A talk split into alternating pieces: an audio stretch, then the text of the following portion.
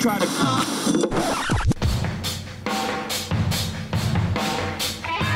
Fora da caixa. Fala galera, sejam bem-vindos ao episódio número 4 do Fora da Caixa, o episódio com foco em ideias de investimento fora do comum na Bolsa de Valores. Meu nome é Murilo Breder, sou analista de ações da Levante Ideias de Investimento e hoje contamos com a presença de Rodrigo Glatt, Head de Análise da GTI, a administração de recursos e, como sempre, presente em nosso home studio, nesses tempos agora aqui de coronavírus, de home office, a presença sempre ilustre de Eduardo Guimarães, sócio responsável ali pela área de análise de ações da Levante. E aí, primeiro, vamos, né? Eduardo, vamos falar com você primeiro. Você é figurinha carimbada aqui, tudo certo, tudo tranquilo, como vai o período ali de home office, né? Já, já, já se acostumou ali com essa nova rotina de trabalho? Fala pessoal, já acostumei sim, né? A gente acaba trabalhando um pouco mais aí que o normal. É, a gente tem alguns probleminhas com os gadgets aí de tecnologia, mas tudo funcionando bem. Então vamos lá para mais um podcast aí fora da caixa. Obrigado, Rodrigo, aí pela participação. Vamos lá, né, Murilo? Vamos trazer mais ideias fora da caixa para o pessoal. É isso aí, cara. Não, e hoje o episódio tá é, cheio ali de ideias fora da caixa, né? Porque o GTI, né, a, a gestora ali, os fundos do GTI são conhecidos por terem muitos calls contrarians, né? Calls ali fora da caixa mesmo. Então, é Hoje é aquele episódio para a gente ouvir falar daquelas ações que você não ouve em qualquer lugar. Né? E para isso, Rodrigo Glatt, sócio fundador da GTI. Então, Rodrigo, por favor, se apresente, conte um pouco da sua história, sua trajetória profissional, como você foi parar em ser um sócio fundador da GTI. Bom, antes de mais nada, obrigado Murilo e Eduardo pela oportunidade. É, bom, é, a GTI é uma, uma, empresa que tem, é um dos assets, acho que, de renda variável mais é, longevos aí da, da indústria, né? A empresa tem já, está fazendo 13 anos aí esse ano, né? É, acho que para falar um pouco da minha trajetória, é, eu passei, né, entrei no, no mercado em 96, né, já, é, mais de 20 anos aí de história e passei por diversos bancos e, e empresas, né, entre eles o, o, banco, comecei a minha trajetória no Banco usando o Simonsen né, nessa época, é, tive passagens no, no Itaú e no ABN e também tive passagem em indústria de telecom, na, na antiga Brasil Telecom, na TIM, né, é, e, e, aí, em 2007, a gente, na verdade, eu, eu e o André, né, que, que somos os, os sócios mais antigos aqui da GTI, é, que começamos nossas carreiras no, no, no, no, no Bozano, enfim, é, nós, nós investimos é, da mesma forma, né, de uma forma muito alinhada há muitos anos, né, e, e, e, na GTI a gente, a gente, a gente pôde exercer de forma profissional, né, e, e, e fazer a, gestão que a gente já fazia já com carteiras, né, e, e, e, a, e, através do, e também através de um clube de investimento, que é o Clube de Investimento de Mona, que deu origem é, à empresa e que depois foi incorporado no principal fundo da casa hoje, que é o GTI de Mona Brasil FIA, né. É, então, desde, desde a empresa existe desde 2007, né? Hoje nós é, temos aí em torno de 300 milhões sobre gestão, e nossa estratégia é sempre com foco no longo prazo, né? Então a gente compra participações em empresas, né? É, sempre olhando aí um horizonte de 3 a 5 anos, né? Que, que tenha uma, uma filosofia mais é, voltada para valor e que, que a gente entende que, que os preços né, delas hoje na, na Bolsa são é, frações do, do valor real que as empresas realmente deveriam valer, né? Então, é, é, a gente, por isso que a gente tem é, nessa filosofia de longo prazo, a gente sempre olha é, retornos é, mais elevados, né? É, no, no, no, ao longo do tempo, né? Então, a gente tem aí uma, uma, uma rentabilidade histórica bastante acima do, do índice, enfim, é, até, até o começo da, da, antes da crise a gente teve uma rentabilidade aí acima de 3 mil por cento no, no, no, no, período, né, de, de, desde o clube, da, da, da, do começo do clube, né, que foi em 2003, né, É, e, e assim a gente vem é, é, tendo essa estratégia há, há, bastante tempo. Né? Hoje a gente tem uma, uma Nossa carteira aí tem entre 15 e 20 ações, né?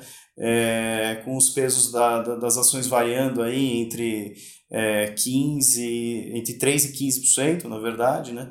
É, e sempre acho que mirando é, relações risco-retorno que a gente entende serem razoáveis. Acho que uma boa, uma boa, uma boa métrica e, e que a gente leva muito em conta é, na verdade, assim, qual que é o, o risco que você está correndo também, né? Porque é, a gente mede isso pela nossa volatilidade que historicamente gira entre 75% e 80% do índice, né? Então a gente acaba tendo um resultado em que a gente entrega mais resultado, né, mais, mais retorno para o cotista com correndo menos risco, né, porque a, a volatilidade do fundo é menor. Não, legal.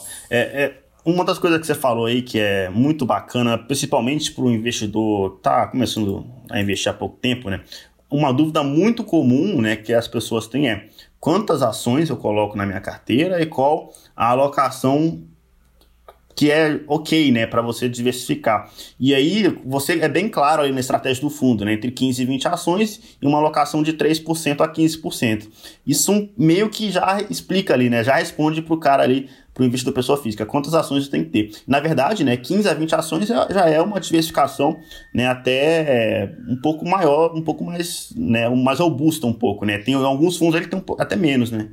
É que eu acho que assim, tem um pouco de diferença de quando você vai montar uma carteira na pessoa física, eu acho que você tem uma, um grau de liberdade um pouco menor, porque os volumes talvez sejam um pouco menores. Num fundo, é, você tem que, acho que, levar em conta também que a, o, a, a, movimentação né, do fundo né, em relação a comprar e vender os papéis ela é um pouco diferente. Né? É, ela leva mais tempo, né? nem, nem sempre você consegue é, se desfazer ou comprar né, é, no, no, no, instantaneamente como uma pessoa física. Então, é, é, isso é um dos, dos fatores que faz com que a gente tenha uma, uma, uma diversificação até maior. Né?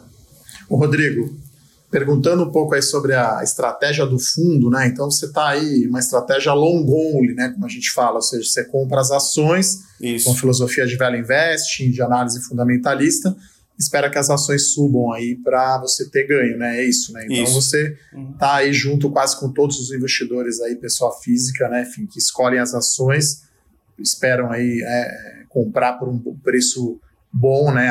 Uma margem de segurança, né? Essa é a estratégia do fundo, né? É, e é isso. Na verdade, a gente, a, a gente faz análises profundas e faz.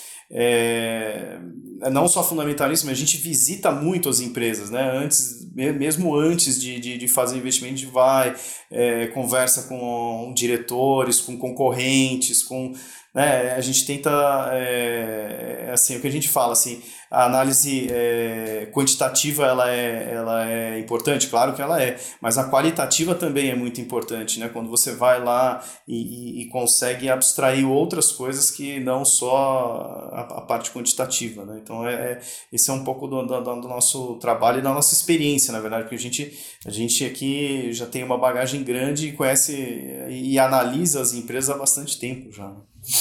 Ô Rodrigo, eu imagino que o fundo normalmente não gire muito, né? Não fique trocando tanto de posições, né? Mas imagino que com a crise aí, né? Eu tenho também 20 anos de mercado, nunca tinha visto um movimento assim tão, tão rápido, né? A volatilidade tão, é tão forte, uma correlação que sumiu em todos os ativos, né? Então, como que o fundo fez nessa época de crise? Se você puder comentar movimentações, reduzir o risco, como que foi a atuação do fundo nessas semanas voláteis de março. Aí.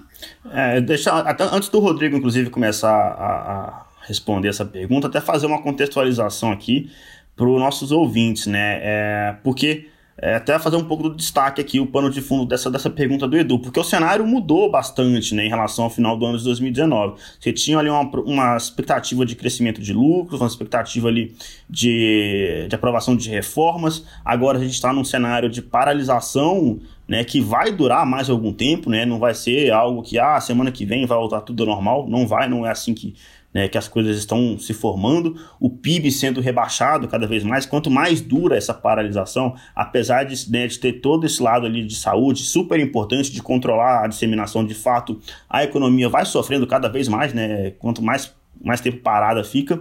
É, e por outro lado, né, e aí no final das contas, na última linha, como a gente gosta de dizer, o lucro das empresas né, começa a ser revisado para baixo.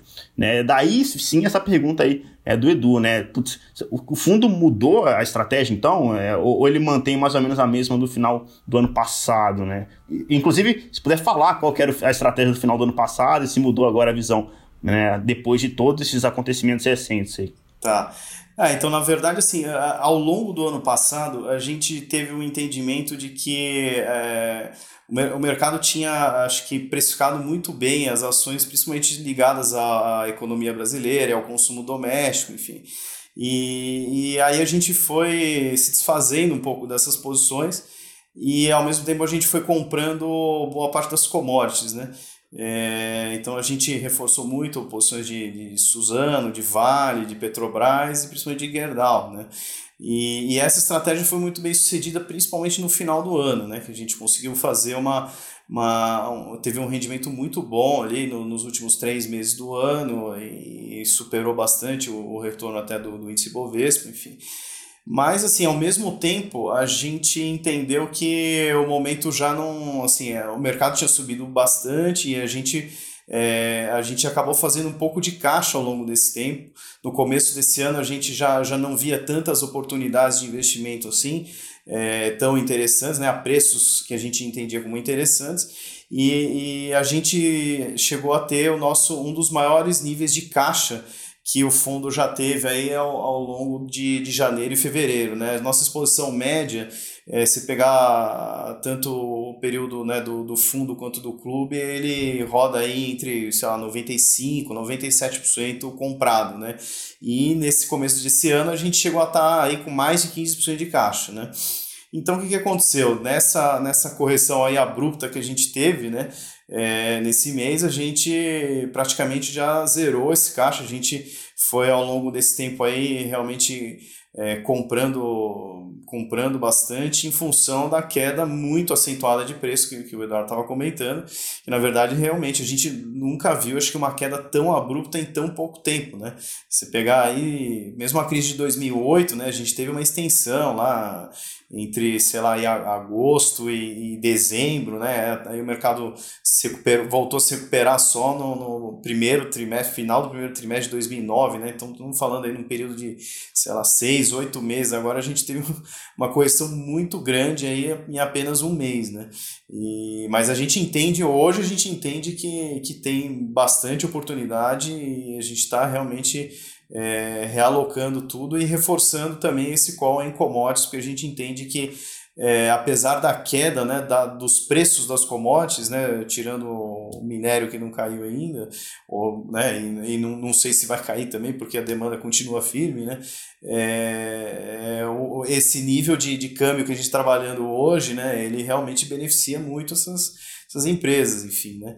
E acho que aí cada uma delas tem, tem uma, uma, uma dinâmica diferente, mas enfim, é, é, é, são, são preços que são dados de forma internacional e a gente entende que é, o preço das ações delas é, realmente sofreram muito aí, né, nesse, nesse período e a gente realmente reforçou essas essas posições. Né? Você teve alguma mudança de setor ou, ou, alguma empresa que você diminuiu a posição de risco? Você falou que as posições variam de 3% a 15%, de repente você estava bem comprado em commodities, agora está menos. Houve uma mudança também, não vou dizer tão drástica, né, mas relevante no fundo nesse, nesse mês de março? É, não, assim, drástica não, mas a gente elevou muito os percentuais, principalmente de, de Vale, né? Vale é uma posição hoje uma das maiores, a gente tem em torno de 11% a 12% do fundo. É, a gente carregou uma posição grande de Itaú também, que a gente mantém, também tem mais de 10%, né? É, e aí ajustamos uma posição que a gente tinha em, em, em Guararapes, aí na, na, na, faixa lá dos 30 reais, a gente trouxe ela um pouco mais para perto de 5%, a gente chegou a ter mais de 10% também.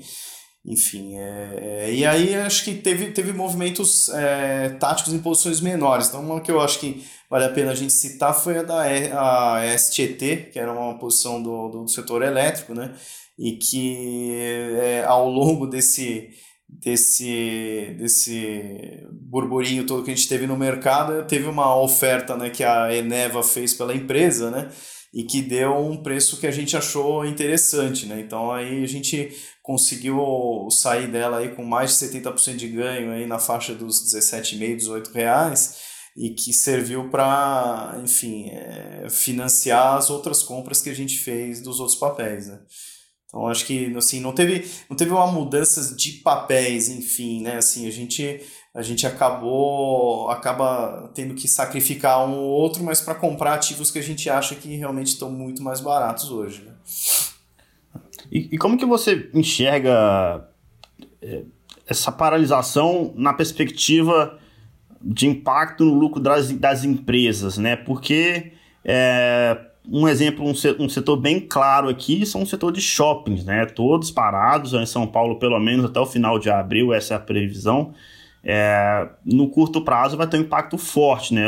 Vocês têm algum shopping na carteira? Como que vocês enxergam o setor? É, então esse também foi um setor que a gente reforçou, né? Na verdade, a gente, é, a gente entende que é, realmente né, a queda vai ser grande agora, né? Nesse período que vai ficar fechado, enfim mas a gente entende que isso né, em algum momento vai voltar e que as empresas ainda estão né, muito bem. Né? No caso, a gente tem posições grandes em, em BR Malls e em Cirela Properties. Né? É, e a gente aproveitou essa correção muito abrupta para reforçar essas posições também, né? Então a gente, a gente vê na BR Malls aí uma, uma gestão muito interessante aí ao longo dos últimos tempos, né? Ela tem é, vendido ativos que não são tão rentáveis para ela, né? É, então estão reciclando o portfólio, estão né, gerando bastante, né, diminuindo bastante o endividamento. Agora ela está numa situação super tranquila tá, tá podendo recomprar ação, pagar um dividendo melhor, enfim, é, a gente vê uma, uma, uma, gestão lá muito, muito focada em gerar valor para o acionista e, e, aumentar o retorno da empresa. Né? Então, é uma empresa que a gente gosta e que a gente mantém uma posição e que, que acho que realmente é, tá barato à luz né, de, um, de, um, de um cenário também de acho que um juro, um juro mais longo menor também. Né? Hoje a gente já vê é, a gente acha que assim, acho que vai ter mais, é, mais uma possíveis quedas de juros aí. Em algum momento que o mercado tiver um pouco mais calmo, a curva de juros mais longa ela vai, ela vai ceder também, né? E aí quando isso acontecer o, o preço desses ativos muito ligados né, a, como os shoppings, né, como as utilities até, é, de fato eles vão eles vão precificar essa, essa curva mais longa mais baixa, né? Mais, menor. Né? E como é que você vê também o setor de bancos? Né? É, ele é tido como um setor um pouco mais resiliente, mas dada a magnitude cada vez maior dessa paralisação, discute inclusive né, que haverá um impacto inclusive nos, nos bancos, né, com talvez ali um aumento de inadimplência e tal.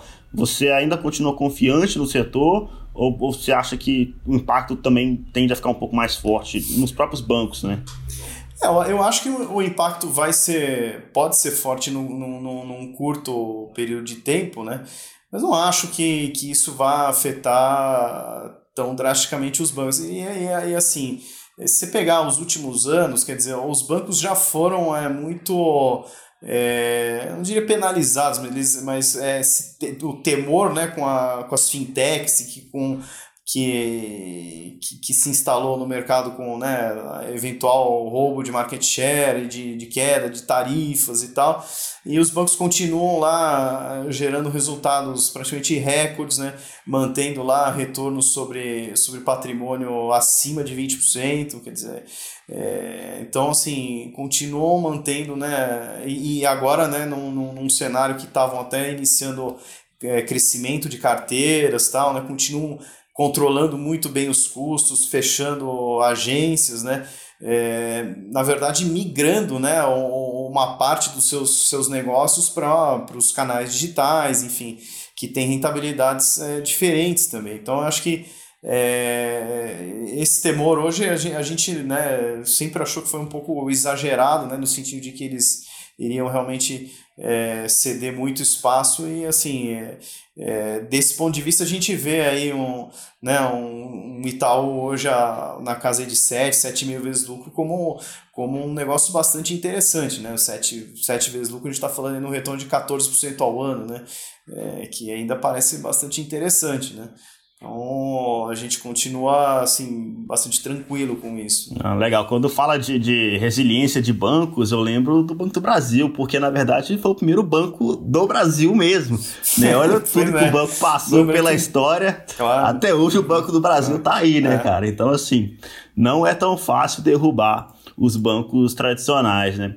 E assim, a gente falou até de, um, de uns calls ali um pouco mais comuns, né? De, de, de shoppings, né? De bancos. Agora, vocês se veem como contrarians? É, vocês se enxergam dessa forma? E se, quais posições que vocês têm na carteira hoje que você diria que vai mais contra o consenso hoje?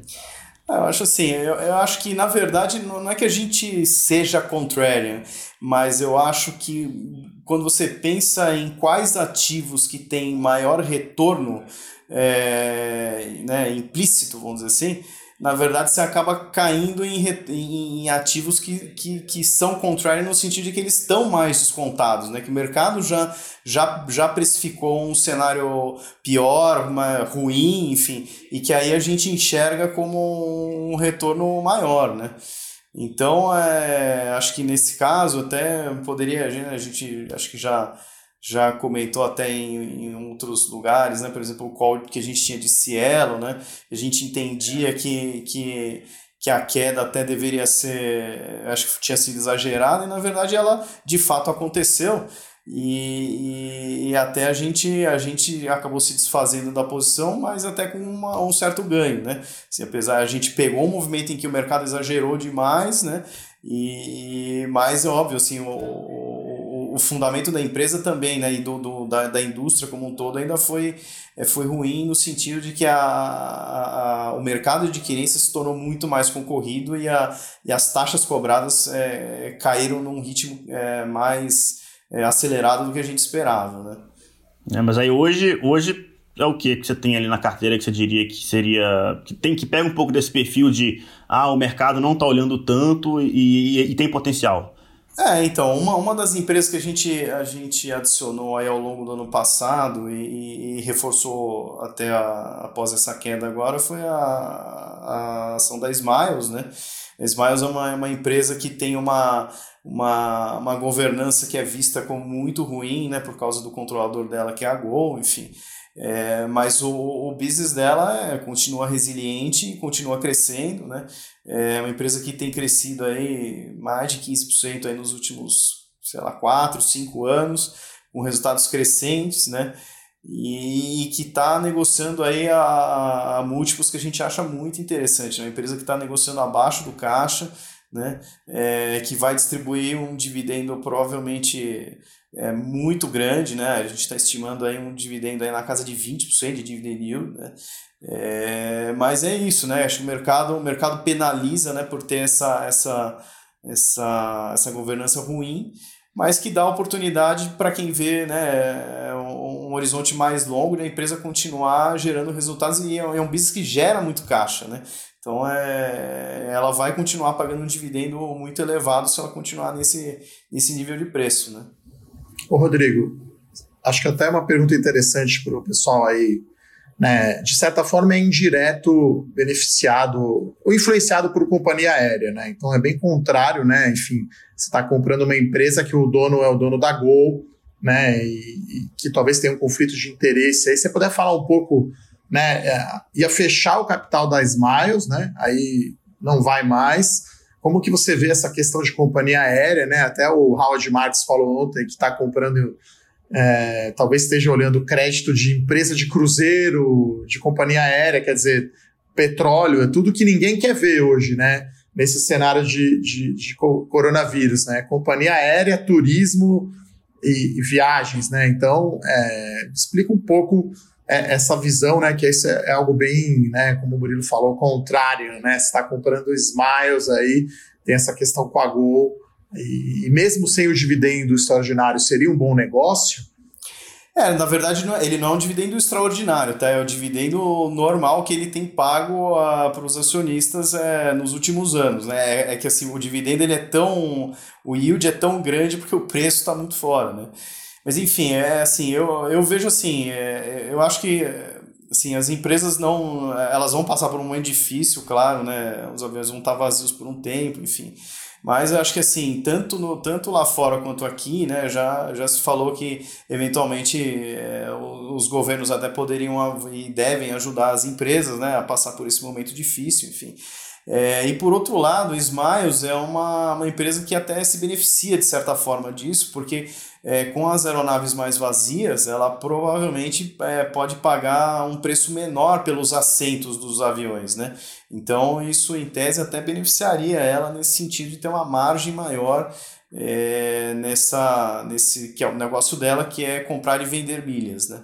Então a gente a gente tem esse conforto assim nesse sentido de que a empresa tem é, disponibilidades aí se considerar o, o, o que ela tem né, de, de, de, de, empréstimos lá com a Gol também, ela tem mais de 1.8 bi né, de, de, de caixa, a empresa está valendo aí perto de, acho que perto disso, 1.6, 1.8 bi, né, quer dizer, então é isso que nos dá conforto, né, assim, é, ela não é uma empresa aérea que está que tá lá, que tem um custo fixo elevadíssimo, né? É, depende de, de dólar, de petróleo, né? Tá numa, pode estar numa situação de alavancagem mais delicada, enfim. Essa empresa tem um caixa gigante, é empresa que tem, não tem 40 funcionários, né? Quer dizer, então é, é uma empresa extremamente é, asset light, vamos dizer assim, né? até, até na, na, na no, no, no, no headcount dela, né? no, no, no número de empregados, enfim.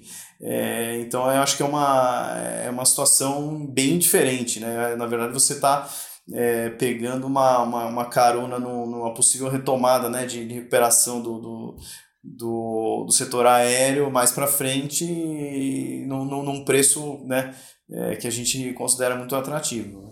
Porque o preço, sem dúvida, é atrativo, né? mas nesse momento ninguém está usando milhas da Smiles. Né? Quer dizer, ninguém está viajando, está todo sim, mundo sim. em casa, está tudo fechado, né?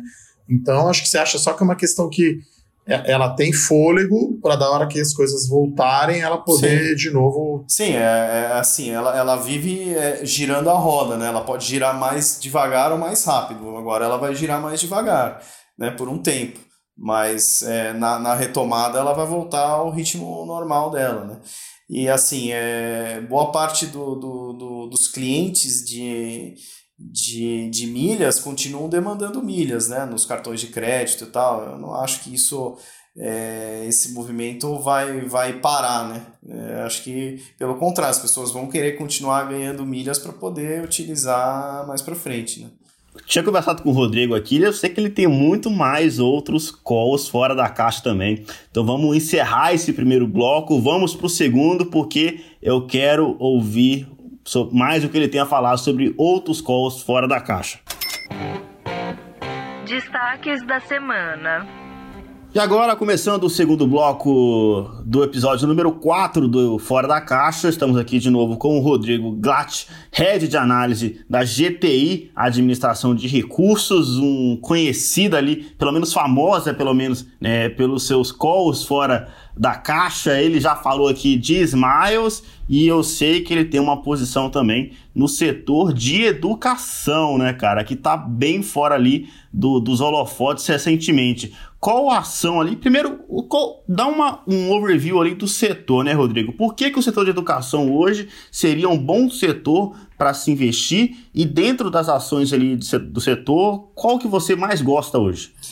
É, a gente acha que o setor de educação ainda tem é, bastante espaço né, para crescer, principalmente hoje na, no, na questão do básico, né, que ainda é, boa parte ainda ele é dominado né, pelo, por, por setor público, enfim, né? É, a gente vê da seguinte forma, eu, eu acho que é, o setor andou, acho que é, bem, né? Eu, eu, acho que assim, o investidor que gosta desse, dessas ações, ele geralmente é, tem visto o setor crescer e as empresas é, crescendo bastante, né? Que foi o caso é, de, de principalmente de no, no, no, no mais curto, né? De, de Estácio, de Anima e de e de ser também, né? E, e isso não, acabou não acontecendo com a Cogna, né?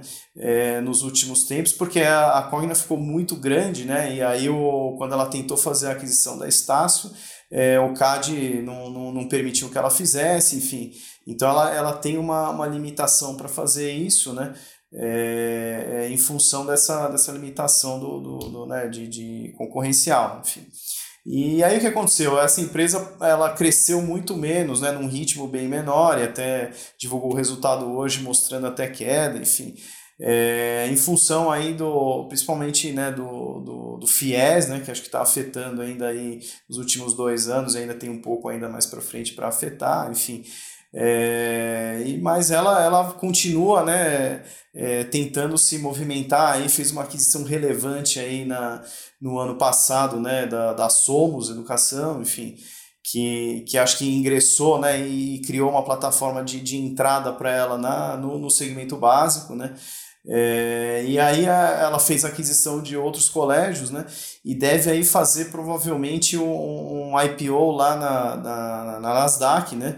Da, da Vasta, né? Que é uma empresa que vai vai deve ser a, a expectativa era que ia ser listada agora nesse primeiro semestre agora acho que deve demorar um pouco mais né mas assim vendo olhando lá para como o mercado precifica né as ações desse setor é, como a, a Arco Educação e a AFIA, né, é, a gente entende que o, o, potencial de precificação dessa, da, da Vasta, que é da, da, da, Cogna, né, ele vai ser bastante interessante e ele vai mostrar que, de fato, o, o restante, né, o, o ensino, a, a parte de ensino superior da, da, da Cogna realmente está muito, muito barata. Né?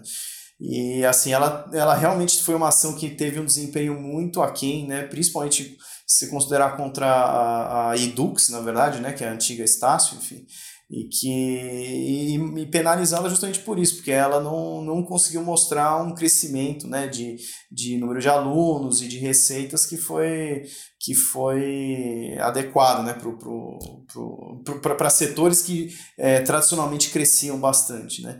Então eu acho que é, o fato de ela não ter crescido aí nos últimos tempos, né, é, acho que acabou é, prejudicando essa, essa percepção e acabou é, criando essa oportunidade para comprar aí um setor aí na faixa aí de que a gente chama de 7, 8 vezes o seu lucro, né? É, para um setor aí que negociava, já chegou a negociar 18, 19 vezes seu lucro lá na, é, num, num, num, período mais distante. Né? Então a gente entende que, é, que a Cogna hoje é uma, é uma oportunidade de, de médio e longo prazo bem interessante nesse preço. Né?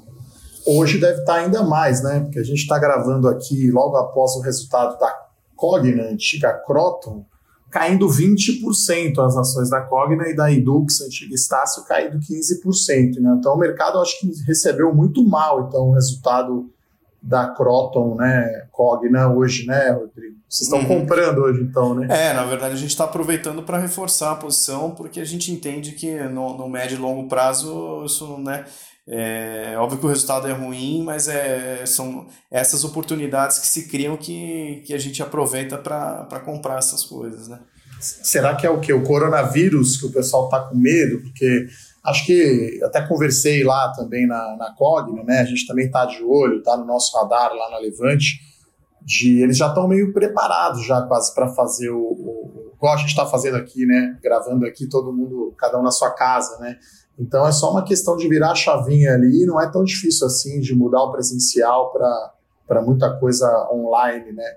Então, é, será que é igual disse o Howard Marks? Vamos comprar então ação de cruzeiro e de companhia aérea, porque o mercado está precificando o fim do mundo, então, né? Que as faculdades não vão mais abrir, que vai perder muito aluno, né? Porque 20% de queda no dia realmente é muito forte, né? Bom, é, é, não, então, esses movimentos que a gente vê como, como sendo bons para a gente né, reforçar essas posições. Eu não, não, não, não vejo isso é, do, do, do, ponto de vista de médio e longo prazo, quer dizer, o resultado ele é ruim, mas assim, ele cria essa oportunidade. Né? A gente não vê é, é, assim, a empresa acabou de fazer uma, uma captação junto ao mercado, né, fez um, uma oferta de ações aí, colocou 2 bi né, né, para o caixa, enfim, está numa situação bem mais confortável de, de, de, alavancagem, pode fazer o IPO da Vasta, enfim. É, e, a gente não, não acha que, que, que, que vai durar tanto tempo, né, as, as pessoas ficarem sem, né, as aulas, enfim, isso aí vai voltar em algum momento e, e, e a empresa vai continuar funcionando e, e, vai passar a gerar caixa e, e acho que vai ter um, um, um futuro melhor aí nos próximos anos, né. Não, legal. É, vários calls aqui fora da, da, caixa, né? Já tinha falado de Smiles, agora falou de Cogna no setor de educação. E agora chegou a hora que eu e o Edu, a gente adora, né? Porque coloca o nosso convidado ali na fogueira. É o nosso bloco ali chamado Mata-Mata. A gente vai colocar o Rodrigo ali sobre uma situação, sobre duas empresas do mesmo setor. E ele não pode ficar em cima do muro. Tem que escolher uma ou outra e responder ali na lata, no máximo ali um tweet, 180 ali caracteres, uma frase, senão se, se começar a explicar demais é sinal de que está enrolando, né? A gente sempre faz esse disclaimer também de que, né, é, é, uma, é, uma, é uma brincadeira aqui, é tentar ali pegar o que está na ponta da língua do gestor, né? Uma recomendação de fato é um negócio, né? Que tem toda uma tese, tem toda uma conta de valuation por trás, então, né? Mas, mas é legal, a gente adora fazer essa brincadeira. Esse é o bloco mata-mata. Mata-mata. Então, Rodrigo, seja bem-vindo ao nosso bloco mata-mata. Só para contextualizar aqui, a gente a ideia, né? A gente vai aumentando cada vez mais a complexidade do mata-mata. A gente já discutiu algum, aqui alguns setores, alguns cases, falou de shopping, falou de bancos. Agora eu quero saber a sua opinião quando você é obrigado a escolher entre um ou outro case. Para começar, o setor que está no radar ali, de todo esse. no olho do furacão ali, é, do coronavírus, né? Setor de shoppings. Se você tivesse que escolher Aliança Sonai ou BR Malls, qual você escolheria e por quê? Ah, eu acho que BR Malls acho que é uma empresa é, é, maior e acho que acho que está um pouco mais barata. Hoje é, a gente vê BR Malls hoje como uma empresa é, com um foco muito grande no retorno para acionista. É, como eu disse, ela, ela vem é, reciclando o portfólio aí ao longo do, do ano passado, né? vendeu aqueles ativos que eram é, é tinham rentabilidade muito menor e, e focando né, no, no, no, nos que têm rentabilidade maior, até comprando participações minoritárias né, nesses empreendimentos em que ela em que, em que isso é possível, né? E, e tentando sempre elevar o, né, ou o pagamento de dividendo, ou recomprando ação, enfim, a gente vê é, é uma, uma empresa muito focada no, no, no retorno para acionista. Não, legal. Outro setor sofrendo bastante recentemente, a locação de veículos. Localiza ou movida, Rodrigo? Ah, a gente prefere movida, mas na verdade a gente não tem movida, a gente tem JSL, é movida via JSL, né? Mas por que movida? Acho que movida é uma empresa que está num, num momento maior de crescimento, né? Acho que esse último resultado, principalmente, acho que mostrou assim. É, é, que a, a empresa é capaz de alcançar né, níveis maiores de rentabilidade, né? É, acho que é aquela preocupação que se tinha no passado com o segmento é, de seminovos, e da rentabilidade dos seminovos, acho que diminuiu muito essa percepção de que ela é, não fosse capaz de, de, de, girar os ativos né, é, numa velocidade interessante. Então, acho que até foi um dos resultados que mais nos surpreendeu assim nesse sentido, né? É, e até é, acabou, acabou impactando aí o resultado de JSL também de forma positiva, né? E a Localiza a gente acha uma grande empresa também, mas é, eu acho que o, o, o preço dela já é um preço, né? Ela já negocia com, com múltiplos mais elevados, é, é, uma empresa assim, que o mercado inteiro gosta, e, é mas hoje a gente vê até ela com uma, uma alavancagem até um pouco maior do que a própria Movida, né? Então, a gente prefere Movida. Não, legal. Tá respondido. Outra empresa também, outro setor ali, que é o setor de varejo. Vale a pena apostar no desconto de via varejo ou é melhor apostar na empresa que tem caixa? Magazine Luiza e tem um online ali muito melhor hoje, né, pelo menos, do que via varejo. É, é esse, esse, essas duas empresas aqui a gente já gastou bastante tempo aqui discutindo, enfim. a gente teve uma posição de via varejo ao longo do ano passado que que a gente realmente é, teve um êxito bastante grande, né? Mas aí essa, esse é um dos plays de consumo que a gente se desfez ao longo da, desses últimos meses, né? A gente saiu lá na faixa de 12 reais, entendendo já que que a empresa já tinha, quer dizer, boa parte do mercado estava precificando até já ela entrando lá no, no marketplace, enfim, né, é, desenvolvendo canais é, e, e, negócios diferentes do que a, a, venda pura de, de eletrodomésticos nas suas lojas, né. Então, esse foi um negócio que a gente desfez e Magazine Luiza a gente entende que é uma empresa extremamente bem precificada e que até, assim, é, acho que o mercado projeta né, um crescimento muito forte né, para os próximos anos, ela sendo é, quase como se fosse a Amazon no Brasil, né, dominando e sendo líder de, de mercado né, do marketplace, enfim. É, então, assim, mas hoje a gente não tem nenhuma das duas. Talvez eu, eu, eu entenda que via varejo estivesse mais barato se, se ela conseguisse realmente é, desenvolver essa parte do marketplace, né? Mas eu acho que nesses atuais níveis a gente não, não, não tem nenhuma delas. Não, legal. No setor de celulose, então, vamos falar de commodities, que é um setor que eu sei que vocês gostam, vocês já falaram nisso, né?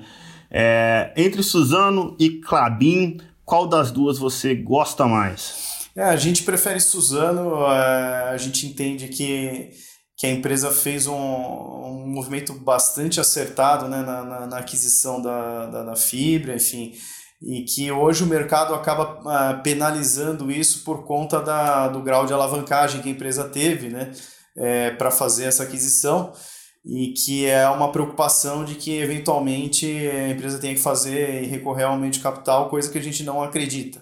Né? É, a gente vê os, os preços da celulose aí perto das mínimas hoje, né?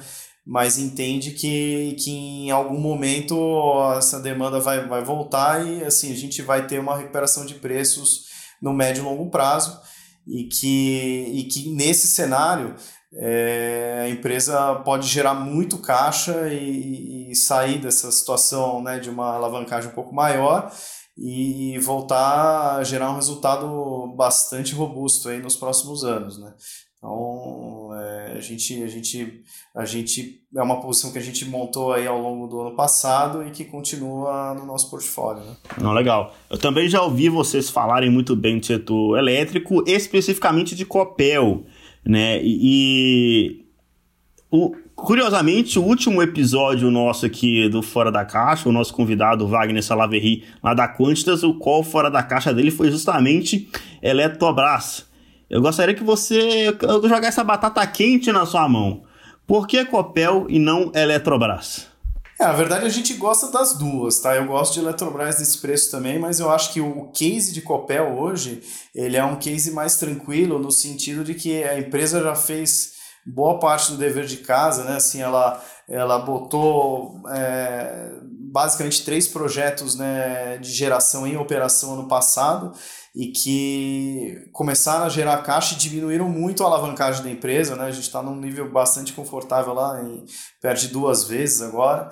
E é uma empresa que, que até falou ontem, né, que na verdade aumentou um pouco o payout, mas queria ter aumentado até mais, mas por disciplina nesse momento, né, de, de de, de um cenário mais adverso, eles é, até diminuíram um pouco, né? Então eles levaram o payout de 25 para 33, é, mas eu acho que poderia até ter levado mais, né? E acho que tem um cenário ainda bastante positivo, no sentido que tem a venda da, dos ativos de telecom, que ela deve concluir até o final do ano. É, acho que tem a possível renovação lá da, da, da, usina de Foz de Areia, né, mesmo que ela fique com metade, né, porque é, se, ela, se ela entrar lá na mesma regra lá da, de renovação da, da CESP, né, a usina teria que ser é, teria que ter um, um, um, controlador privado e ela ficaria com metade, né? Mas isso, isso por outro lado, ele, ele, apesar de ele ter metade, ele ficaria com o desembolso de caixa dele seria bem menor, né?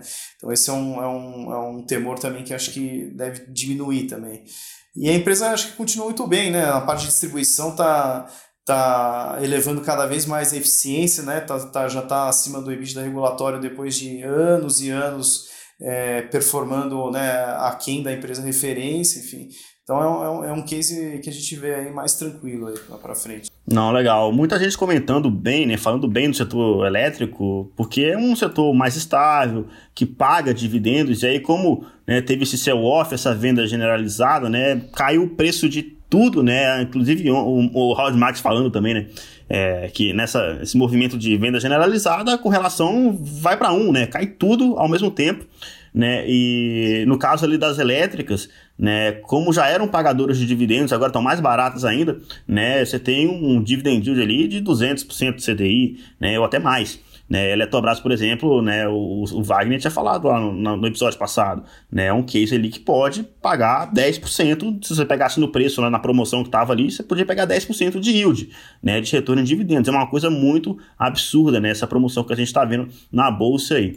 E o último mata-mata, né, e aí um, uma certa treta ali que teve no fim tweet ali, alguns meses atrás, bancos tradicionais versus bancos digitais, né? Não estou nem falando ali de um case específico. Pega ali os quatro grandes bancos ali, né? Itaú, Banco do Brasil, Santander, Bradesco versus né, essa nova leva ali de bancos digitais, Banco Inter, o próprio BTG, né? A XP está aberta lá nos Estados Unidos, mas pega um pouco ali também. É, como, como que você se posiciona nisso? Né? Você já falou bem de Itaú, mas e aí, é banco, o banco tradicional é vida longa o banco tradicional ou você acha que o banco, os bancos digitais estão crescendo, vão ameaçar os bancos tradicionais ou inclusive uma terceira via? Há espaço para os dois. Né? Vou, de, vou deixar essa, essa dica.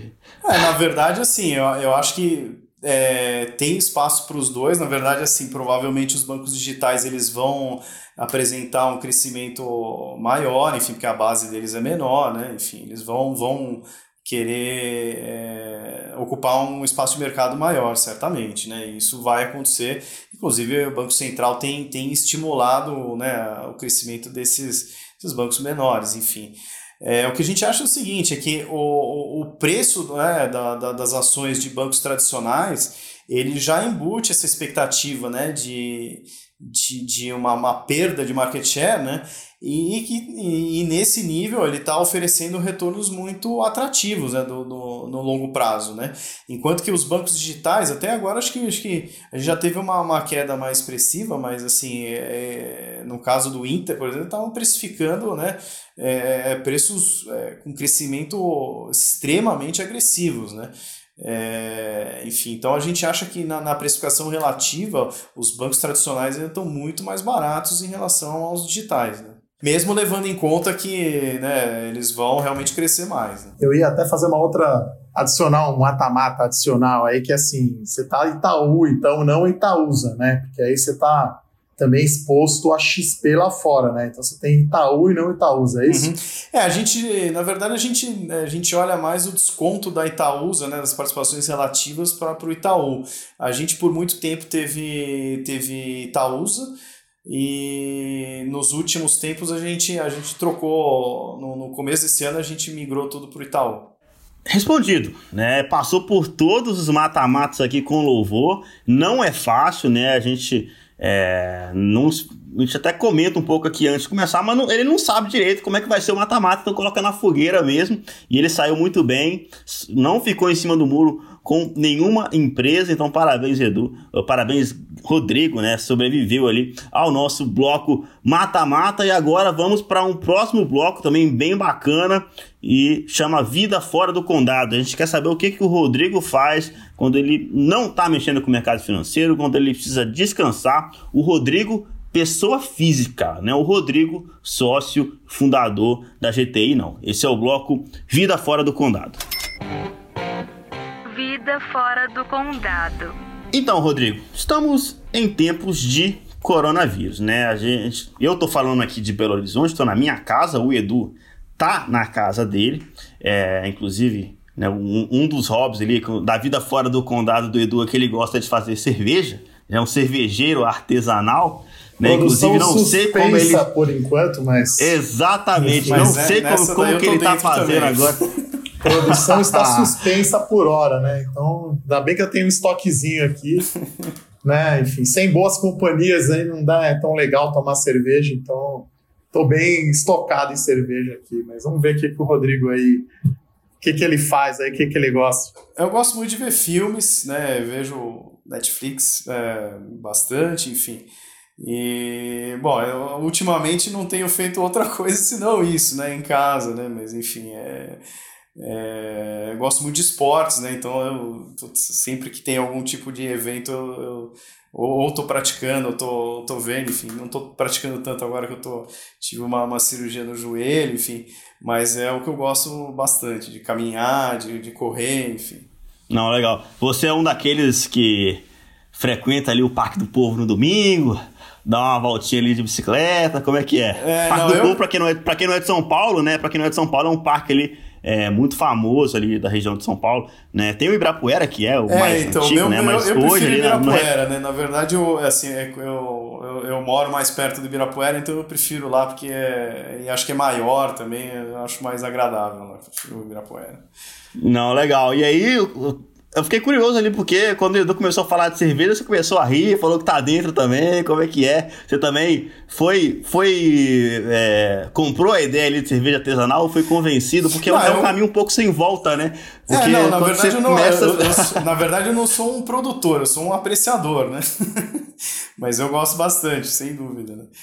É, e, e, quando, e, no tempo que eu podia, que a gente podia ainda né, visitar meu, meus pais, eu ia lá, muitos churrascos, muitas cervejas artesanais. Né?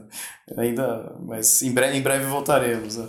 Até curioso, né? Quando que a gente vai voltar à vida normal, né? A gente aqui na Levante acha que é segunda quinzena de abril, acho que é mais para o final do mês, né? Acho que não dá para ser extremo, né? Todo mundo em casa e no dia seguinte todo mundo na rua. Acho que vai ter que ser gradual isso até para o sistema de saúde ficar é, preparado. Né? Então a gente espera que em maio, né? A gente faz às vezes os happy hours lá da área de análise, para você ficar lá 12 horas todo dia falando de modelo, de assimetria de preço, margem de segurança, acho que fica meio louco, né, Murilo? Então tem que dar uma relaxada. É verdade. Até para ter umas ideias diferentes aí, como é esse podcast fora da caixa. Né? É, eu acho que o Paulo Guedes definiu bem isso daí, né? Na verdade, você tem lá o período de, sei lá, dois, três meses que, a, que o Ministério da Saúde né, tem, tem sinalizado, mas ao mesmo tempo você tem né, a parte da economia já pedindo para voltar o quanto antes, né? Então, não sei, acho que é, é um prazo intermediário aí, né? E, mas eu concordo com essa visão que acho que é algo aí na segunda quinzena de, de abril, acho que é, acho que é razoável a gente, a gente ter algum tipo de, de movimento já para para pelo menos diminuir a, a, quarentena, vamos dizer assim. É, legal. É muito bom esse quadro, né? A gente gosta muito de fazer ele porque muitas pessoas acham, né, pelo fato de a gente estar tá o tempo inteiro exposto pelo YouTube ou, enfim, fazendo relatório, que a gente, né, é legal conhecer esse lado mais humano, né, de como que a gente faz, como que a gente consegue descansar, os nossos hobbies, né, para pessoas, o pessoal ver que a gente também é gente como a gente, né, não é porque a gente é analista e tá ali, enfim, dando a cara para bater que a gente tem, que é super humano, né, a gente é, enfim, a gente também gosta de cerveja, também gosta de sair, também gosta de praticar esportes e é possível que alguém trombe com o Rodrigo no Ibirapuera correndo qualquer dia desse aí, quando as coisas voltarem ao normal, né? Sabe-se lá quando que isso vai acontecer. E esse foi o bloco Vida Fora do Condado. E agora sim, o nosso bloco que é o, vamos dizer assim, o mais esperado, né, pelos nossos ouvintes, que é quando o gestor ele entrega ali aquele call fora do consenso, aquele call fora do radar, aquele call que ninguém tá vendo. Claro que esse episódio aqui é um pouco diferente. O GTI né, tem vários calls fora da caixa aqui, mas agora a gente vai ouvir do Rodrigo o call fora da caixa, né? Esse é o bloco call fora da caixa.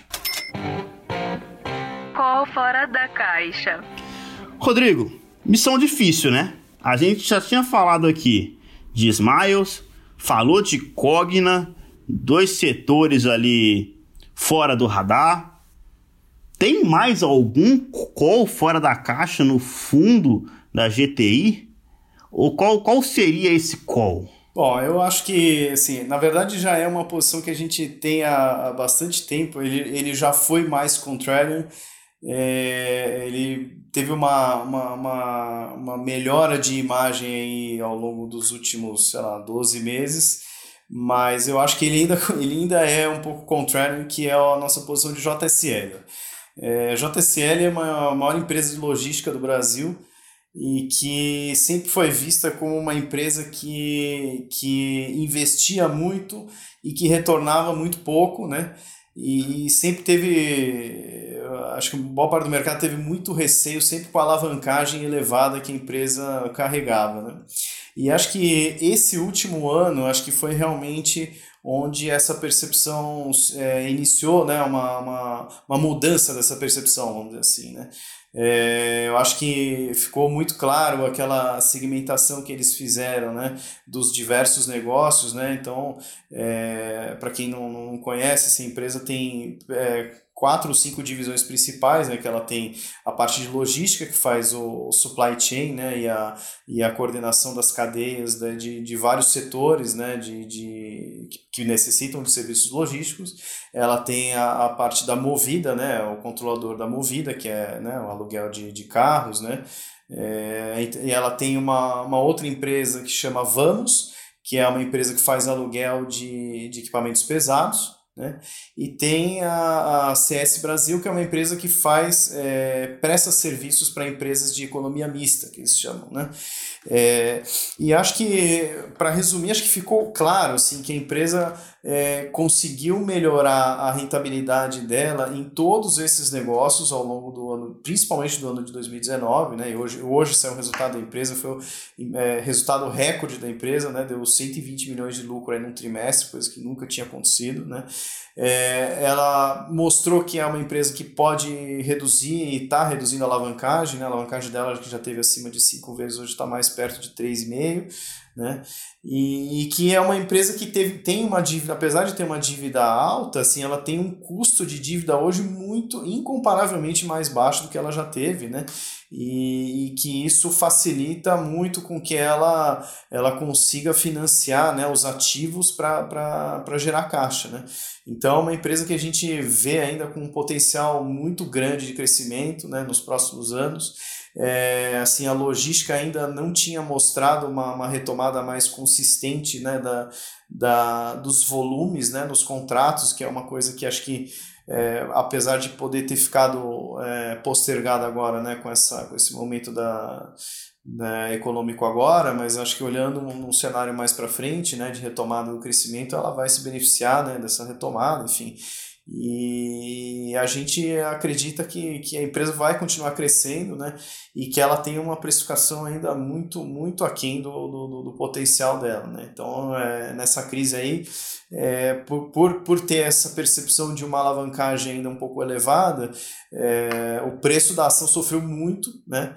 E a gente aproveitou para reforçar essa posição aí na faixa aí de 10 reais, né? Hoje ela está perto de mais de perto de 13, 14, enfim mas é uma empresa que teve uma precificação, uma reprecificação muito importante no ano passado, né? subiu mais de 200% no ano passado, mas que, que agora né, voltou aí, né, chegou a estar 35 reais, está perto de 10 e a gente vê ainda um potencial muito grande aí de, de recuperação dessa ação aí nos próximos anos. Né? É, legal, mostrando que vocês estão otimistas ali com a retomada da economia brasileira, né? Porque JSL, comprar JSL é comprar PIB, é comprar Brasil se desenvolvendo, é logística, né? Não tem como fugir né, desse cenário macro, né? É, não, sem dúvida. Até uma, uma preocupação até que é, o pessoal tinha hoje no, no call, assim, o, o, o management deixou claro ainda que na parte de logística ainda tem é, 70%, praticamente 70% da, dos volumes ainda estão funcionando, porque são setores é, que são considerados essenciais, né? E né, alimentos, é, commodities, né, voltados para exportação, enfim. Então, ainda é, nesse ponto de vista, a empresa ainda está tá operando normalmente. Né? Uhum. Então, assim, para finalizar, né, você falou ali que o fundo tinha caixa e que agora, durante né, essas quedas recentes ali, hoje o fundo já aproveitou essas oportunidades para gastar o caixa, para comprar.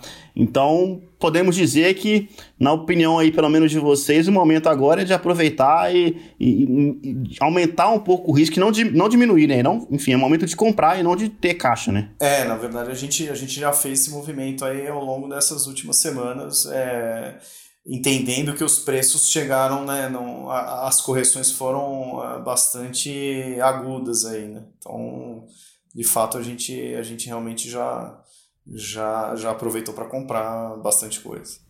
Não, legal. Cenário, enfim, apesar de, de manter esse isolamento social, né, pelos, pelas próximas semanas ali, pelo menos na bolsa recentemente a gente está vendo o mercado se acalmar um pouco mais, né? É, a volatilidade diminuindo, né? Dá para ver isso lá pelo VIX, lá o VIX, o índice né, de volatilidade continua é, diminuindo. Cenário, pelo menos, enfim, não vou dizer bom, né? Mas pelo menos é, com menos volatilidade, o mercado pelo menos se acalmando, entender, passando a entender um pouco mais o cenário, né? Tendo um pouco mais de previsibilidade.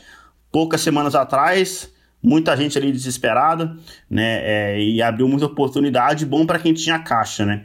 E agora é, enfim, essa, essa, essa, essa, mensagem de você aí traz um, um, um, certo conforto, né? uma certa esperança de que é, talvez assim, as coisas vão voltar a melhorar, né? Então, sabe, não sabe quando, mas. No fundo, a gente acho que ainda pode ver, né? Uma, uma certa volatilidade. Apesar de ter diminuído, acho que a gente ainda vai ver uma volatilidade mais elevada do que a, na, na história, a média histórica, né? Mas é, é isso que a gente sempre fala, né? Que a gente tem que ter o foco mais no médio e longo prazo, né? Quando a gente está comprando essas posições, a gente está olhando né, um cenário daqui a dois, três anos, né? Não estou olhando é, o curto prazo, né? É. Edu, gostou do Rodrigo? Bom, Gostou bom, dos calls fora, fora do consenso dele aí? O legal é que a gente nem precisou pedir qual fora da caixa, já veio quase todos, né, fora da caixa. Então foi muito bom, é, bem interessante a visão do, do Rodrigo. Você vê, isso é legal para quem, nossos ouvintes, né, que ações é para visão de longo prazo, né, para fazer coisas contrárias, né, como diz o Warren Buffett, compre ao som dos canhões, né, então é, não é para ser cautelosamente otimista, é para ver risco, para pensar em longo prazo, pessoal. Então ações é aquele dinheiro que você não vai precisar em 3, 5 anos. Realmente, você vê o você vê o histórico, né, desde o clube de investimento, a GTI, das casas mais antigas aí de gestão de recursos do Brasil. Então é isso, agradecer a presença então do, do Rodrigo, né, Murilo? Sempre bom esse nosso bate-papo aqui no Fora da Caixa. Legal. É isso aí, missão cumprida. Fala aí, Rodrigo. Não, eu só queria, né, se, se, se, alguém quiser mais alguma informação, né, tem lá no nosso site, www.gtinvest.com.br e lá tem, tem não só conteúdos, né, outras, outros outros eventos que a gente fez, tem nossa carta mensal, tem nossa visão, nossa filosofia e também tem a, a, as, as, as mais de, acho que estamos com 15 plataformas já de, de, de distribuição, né, em que as pessoas podem encontrar o fundo se tiver interesse. Não, legal. Muito bom. Missão cumprida agora, hein? O, o, podcast chama Fora da Caixa e esse episódio é especificamente, quase que praticamente do início ao fim, só com calls fora do consenso, calls fora da caixa, né? Se você quiser ganhar o que ninguém ganha, você tem que fazer o que ninguém faz, né? Então, é legal trazer essa visão ali do Rodrigo. É, enfim, tá dado o recado aí, espero que nossos ouvintes tenham gostado. Muito obrigado pela parceria de vocês. Um forte abraço, valeu e até o próximo episódio do Fora da Caixa. Valeu, pessoal. Até a próxima. Tchau, tchau. Obrigado. Tchau, tchau. Obrigado. Valeu. Fora da Caixa.